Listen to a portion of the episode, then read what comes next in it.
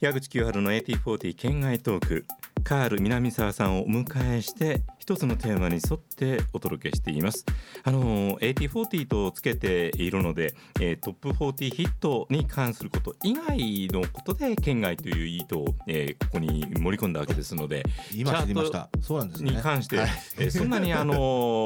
こだわってないですなるほ話ど自体がね、はいえーアーティストスポークンの方で今月徹底的に語っていますシルクソニックとの連動企画のような形で、ここではソウル、はい、そうですね。えーまあ多くの方々に共鳴していただこうということでサブタイトル的に僕たちは全米トップ40でソウルを知ったソウル4番勝負という形になっています、まあどういうふうに我々、えー洋楽としてのソウルミュージックに慣れ親しみそしてその魅力を味わいって幸せな人生を送っているのかというようなことを最終的にはえーご理解いただければという企画です、えー前回までで、えー男性ボーカリストでソウルミュージック一番好きなのは誰、えーそして前回が女性で誰、えー女性がくしくも一致したというね、一致ですね。驚きましたねグラディスナイトってことでね。えーそして、えーかさよならは悲しい言葉を挙げてくださった南沢さん、はいえー私は容疑者をジはいョージアへ。および、えー、追憶トライトリメンバーの、えーカバーがうん非常に魅力的だったというふうにグラディスナイト、アンズ・ザ・ピップスのね、えー、なるほど魅力としては私は挙げさせていただきました、えーもうグラディスについて言い残したことはないですかもうい今や回いやのたくさんあるんですけどえね。うん例えばえあでもエッセンスで見たって話したんだっけ？したあしたんですね前回してる人あそうですだねから生グラディスを見た数少ない日本人、はいだけどえーっとね70年代にすごんうくん「ヨギシャよジョージアへ」なんかがラジオでヒットしてた時に来日公演も行ってるんですあよね。あ、なるほど。でそれは私はまだ中学生とかそのぐらいではい。はい洋楽のそとういう僕よはりもまだ小学生ぐらいですからね。あのライブというかコンサートステージというのを見に行くということが別次元の行動なあーわけだったので、まあ確かに。はい。えーいろんな本とか後に見て、えーグラディス・ナイト・アンド・プス来日公演みたいなののあの記事が載ってるのうに、ーんああこういうこともあるんだなっていうのをうん思ってたわけです、えーなかなかああいうふうにすごくこう本当にある種ファミリーグループ的な、そうですえね。ー位置づけでボーカルコーラスをきっちりと聴かせるソウルの魅力みたいなものがはい。洋楽で、えー例えば来日公演を普通に行ってたくさんの方が見に行くっていうのがあのなくなってしまってきてるような気もだいぶするんで、はい。まあ、個々でね小さいところで、えーファンのうんたくさん集うような企画はあるけれども、なんかねもうちょっと違うようなそういうのがあるなら行ってみようかなっていうふうに足うん、をそうで運すんで。ね。えーあじゃあこれからこういうのをたくさん弾こうっていうようなきっかけになるようなうん部分っていうのはそんなに最近感じないので、えーもっともっと盛り上げていきたいなと、えー考えております。盛り上げていきましょう。では、いパート3はお、これまたはいいろいろと、えー盛り上がることになります、はい我々うん、それぞれの男性ボーカル女性ボーカルそしてこれからグループというくくりで、えー一番好きなソウルの、はいえーアーティスト誰っていうような、えーお題に沿う形ではい、お互いが何を挙げてるか全く知らないままえーここで2,000円かけて和紙で作った投票用紙というのを、えー用意しまして2000円って今知りました。いやはい。ー結構お金 かかって2000円。枠縁取りがいいでしこょうかかってます金ね。粉がこうあってそうそう金粉には気づきましたよ。透かしが入ってるんです、うんただ透かしはい、今回あ今回なるほどのこの企画のためだけな のであの大変なお金のかかった、はしかも音声メディアで何の意味があるっていうね、えー一応そういう部分も含めて気分ですうん、やっぱりこういうちゃんとしたことやってるっていうことが大事なわけでね、そうですね。えーいよいよ気分ボーカルとしては何をあげるかということになりました、これはあのね今この瞬間まで相手がはい何をあげてるか知らないまま、せーのでその投知らない票ですしねを僕は三つのグループで迷ったんですよ。えーちなみに、うん最終的に決めなかった2つは先に言ってえーくれるっていうのはどうですかあ、いいいいんですかいい？よいいよそれじゃないんだ決めなかったはい二つね。はいえーテンプテーションズ、はいえードラマティックス。はいあそれじゃなくなったわけだはあーアースかなあちょっとでもソウルな感じしないい。うんかもしれないな、うんじゃあそろそろいい、ははいいはいあのまたジャッジしてもらうから、はいえーやっぱりこれはねある種公平性みたいなものを、えー相手の意見を聞いてなるほどそうだなと思ってもうん。あえて第三者に問うああ、そうえね。ーそしてそれをう我ですね々と同じような気持ちでソウルミュージックに接してきてくれたポップミュージックファンとしてそうですね信頼のできる人間をねあの決めましたから、えーその人にま誰ただ伺うことになり誰ますだのろうでな。あの想像もつかないと思いますけどそうもですね。はいえうんーではせーの、ドン。ああ。はい、 南沢さんはデルズを、はいはい、矢口さんはテンプテーションズ私が外したテンプテーションズね、デルズうんは考えなくはなかったですね。やっぱりあのアーティストスポークンの方うでん、えーその源流的な部分っていう意味あそうのですねあの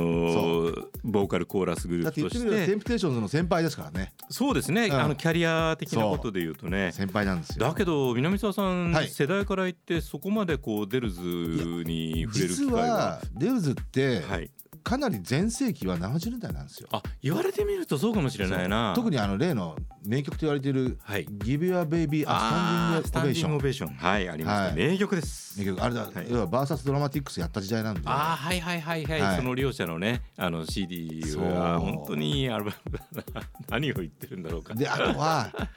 あのちょっと遅れてね85年ぐらいに、はい実はね初来日してんですよ。俺それ見てるんじゃないかな、しデルズ確かねどこだったっけなライブインじゃなかったんですよねってことは見てないかもしれないですねライブインにそのクラスがたくさん来てた時期があってからちょっと後なんですよ、うん856年あの鷲津久夫さんに見に行けって言われたんで、でライブインはねその時ねシャイライト来てたなあシャイライズそかうあでシャイライズほぼ同時にねデーズあ待ってよデールズライブインだったかな、可能性ありますね、うんそこで見てる可能性もありますねええだから僕ねいまだにはいまあこの業界に入ってもうそれはあまたのどライブを見てますよえ仕事が多いですけえど、はいいまだにはい僕の生涯のはいベストライブははいこの85年のレルズなんですよあどこで見たんですか確かライブインですライブインであー確かライブインあーなるほどね、うん見てるだだから要はミッドナイトソウルパーティーなんであのー深夜0時あスタートとかもう最高ですよねそうだねソウルミュージック で 深夜0時、真夜中でねそうもう帰る術もないみたい最なね高でしたよああそれは最高でしたね。あのー私はもう完全はにい後追いで鷲井久夫さんにこれいいからっていうような形で聞いたり、あとそれであの好きになって番組に紹介したりなんかして、 はいえーまああのーアメリカのソウルミュージックのれ歴史の中の本当にいある一つの大事な大事なポイントみたいなものを抑えてるっていう存在はいくつかあるわけで、うんえーデルズに関してもそのうん形で知ってえー踏まえてる部分はすごくありますね。うんえーうんボーカルコーラスグループのそうそうまあ言ってみれば大元のところに近いような味わいを、えー感じさせてくれる、えーそうですね存在でしたからね。まあまあ要はドゥアップのデ匂ュオアッいプを、ねまあ、ルーツにしてるというか、まあデデュュオアオップのアップグループですよね。そうドゥアップグループなんですけどまあ要はその後のテンプテーションズが道筋を示した、はい、えーソウルミュージックのコーラスグループのはいえー流れをしっかりと組みながら、うん70年代に要はそれを完成させてるんですよ。うんでそれやっぱりテンプテーションズでありデルズでありドラマティックスだと思うんですよね。うん位置づけとしてはね。で特に要はバリトン系のリードボーカルにはいファルセットが絡むっていうね、あーファルセッだからトコーテンラプススとかねもドラマティックスもデルズもそうなんですよ。なるほどなるほど。これが70年代のいわゆるコーラスグループの特徴でもあるんですけど、はいはいまあ、それがたまらなく魅力的にた展まら開ないされたがゆえにあれこそスリリングって言葉が本本当にぴぴったりですよね。スリリングそのボーカルコーラスを聞いていてその組み立てとかそれぞれの妙技そうあの技巧的な部分も含めて総体として紡ぎ出されるその一つの曲の中でそうのですね。ありようですね、うんこう歌声のねででえー要はまあソウルミュージックが誕生して、はいな60年代にで70年代に入ってこの新しいジャンルとしてのスイートソウルとか、はいえっとファルセットってやっええぱこのぐらいからなんですよね。ああなるほどね、うんだからうん言ってみればそんな時代に、えー要は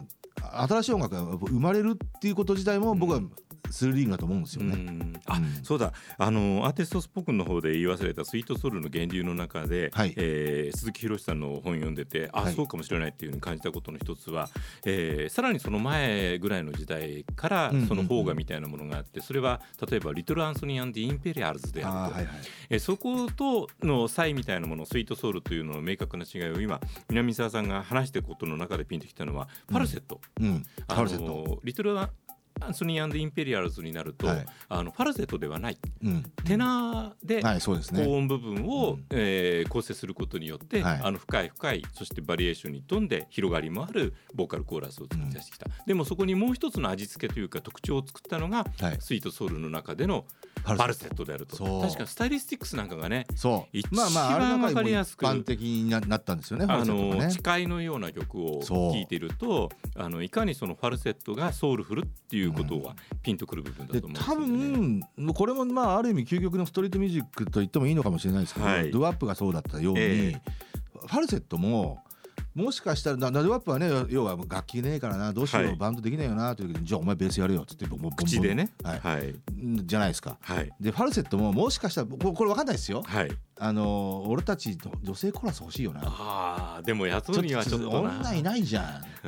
それでお前やってみろよお前そういう感じのやつやれよってそう だからそのっておできんじゃんみたいなね自分たちが理想とする楽曲をボーカルで展開する上で必要な要素を自分たちでうん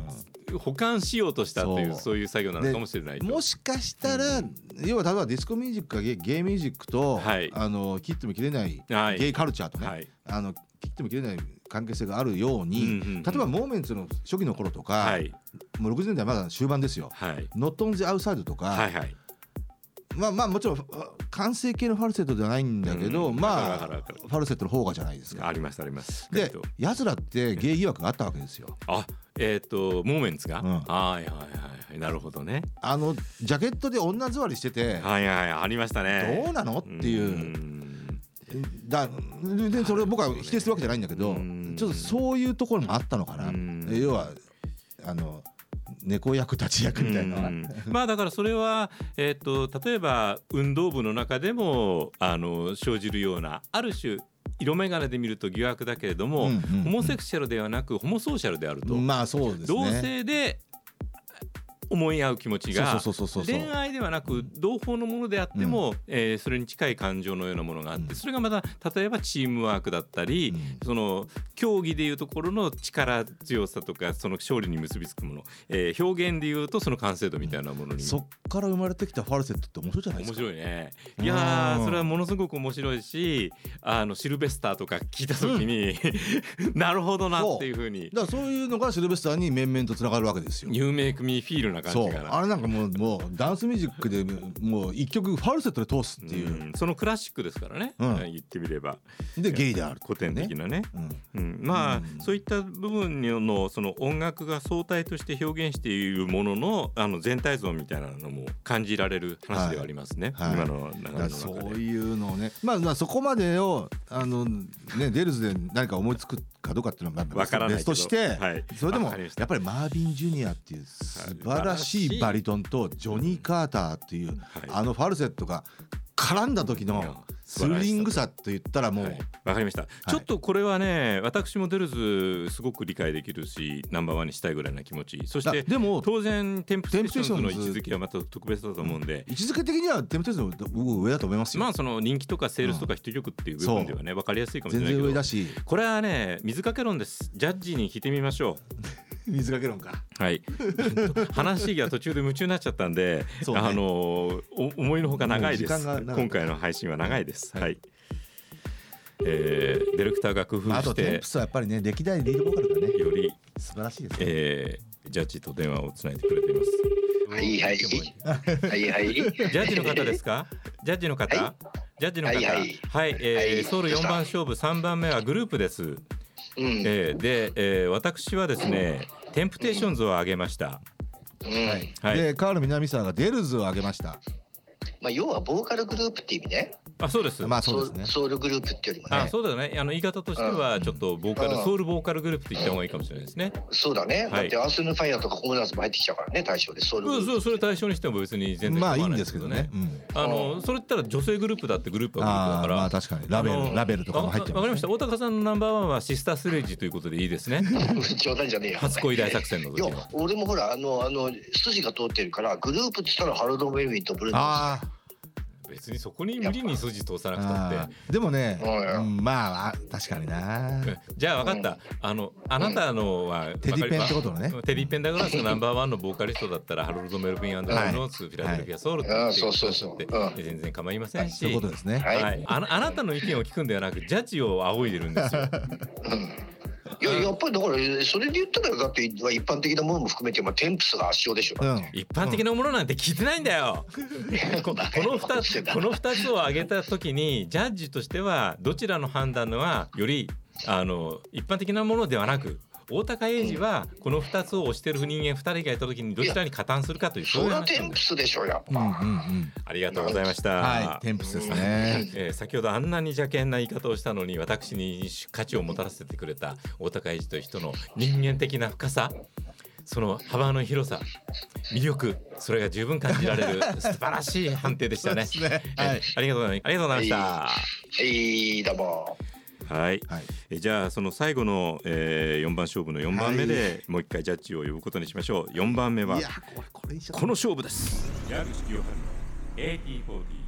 県外トーク矢口清春の AT40 県外トーク最後までお聞きいただきどうもありがとうございますえこの AT40 県外トークの他にも私矢口清春は有料の音声配信アプリアーティストスポークンでこの県外トークに出ていただいているゲストの方、えーもうちょっと深いかなとまたね、えーそこまで聞くのはどうかなというような話を毎週、えー配信でお届けしていますえーその場所でしかその時間でしか聞けないような洋楽話も多々、えー伺っておりますのでおご興味お持ちの方はちょっと聞いてみてください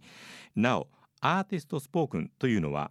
スマートフォン専用のアプリアプリケーションソフトです、えーご自身のスマートフォンでアーティストスポークンと検索して、ね、アプリをダウンロードしていただき、えーあのこれアーティストというタブの下の方に私の顔が出ていますのでそちらをクリックしていただければ話は早いと思いますえーこのエピソードの説明欄にもリンクを貼っておきますのでもしよかったらお試しください矢口清春のアーティストスポークンもぜひよろしくお願いいたします